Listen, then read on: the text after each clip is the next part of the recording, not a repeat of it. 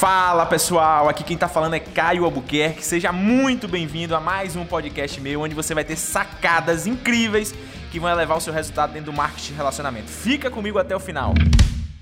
Tem pessoas que vendem o tempo delas e elas trocam tempo pelo dinheiro. E tem pessoas que resolvem se duplicar para ter mais tempo. E aí eu quero fazer uma análise com você agora de alguém que passa uma vida sem tempo e de alguém que resolve se duplicar para ter mais tempo. Então, por exemplo, hoje eu vou comer no shopping, liguei, peguei meu filho em casa, três da tarde, fiquei até seis da tarde no shopping com meu filho, é, a gente se lanchou, etc, curtindo ali. Por quê? Porque hoje eu tenho liberdade de tempo. Mas como é que você constrói liberdade de tempo nesse negócio? Deixa eu te mostrar aqui. Por exemplo, alguém hoje que trabalha 8 horas por dia, ele trabalha 5 dias na semana. Ele trabalha 20 dias no mês, durante 12 meses, durante 45 anos para se aposentar. Uma pessoa hoje, então, que trabalha 8 horas por dia, ele se aposenta com 86.400 horas trabalhadas.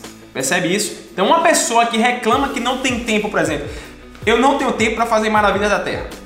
Geralmente, essa pessoa trabalha 8 horas por dia durante 45 anos.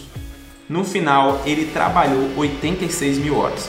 Uma pessoa que resolve empreender com Maravilhas da Terra e começa a trabalhar e forma uma equipe de 200 pessoas.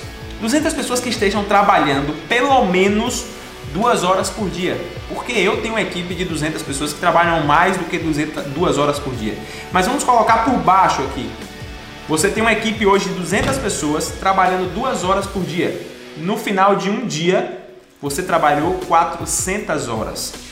No final de uma semana você trabalhou duas mil horas. Eu coloquei só cinco dias na semana.